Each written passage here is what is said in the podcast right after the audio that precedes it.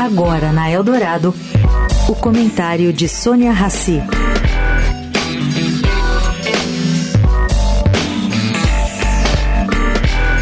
Gente, a surpresa na Argentina com o fato de Javier Milei, candidato da extrema-direita, ter vencido as eleições primárias que aconteceram esse domingo no país vizinho, traz preocupação para gente do governo brasileiro. Bom, o candidato saiu à frente com 30% dos votos, seguido de Sérgio Massa, representante do peronismo, com 20%. Depois vem Patrícia Bullrich, também candidata da direita, com 16%.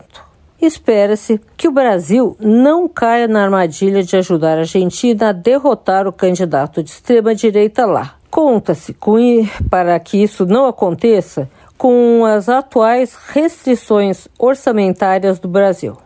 Entretanto, independentemente do desfecho do pleito argentino, é voz comum que as eleições por lá terão um grande impacto para o Brasil em 2024.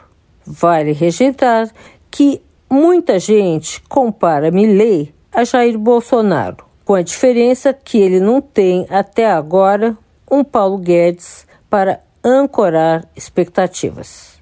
Sônia Raci para a Rádio Eldorado.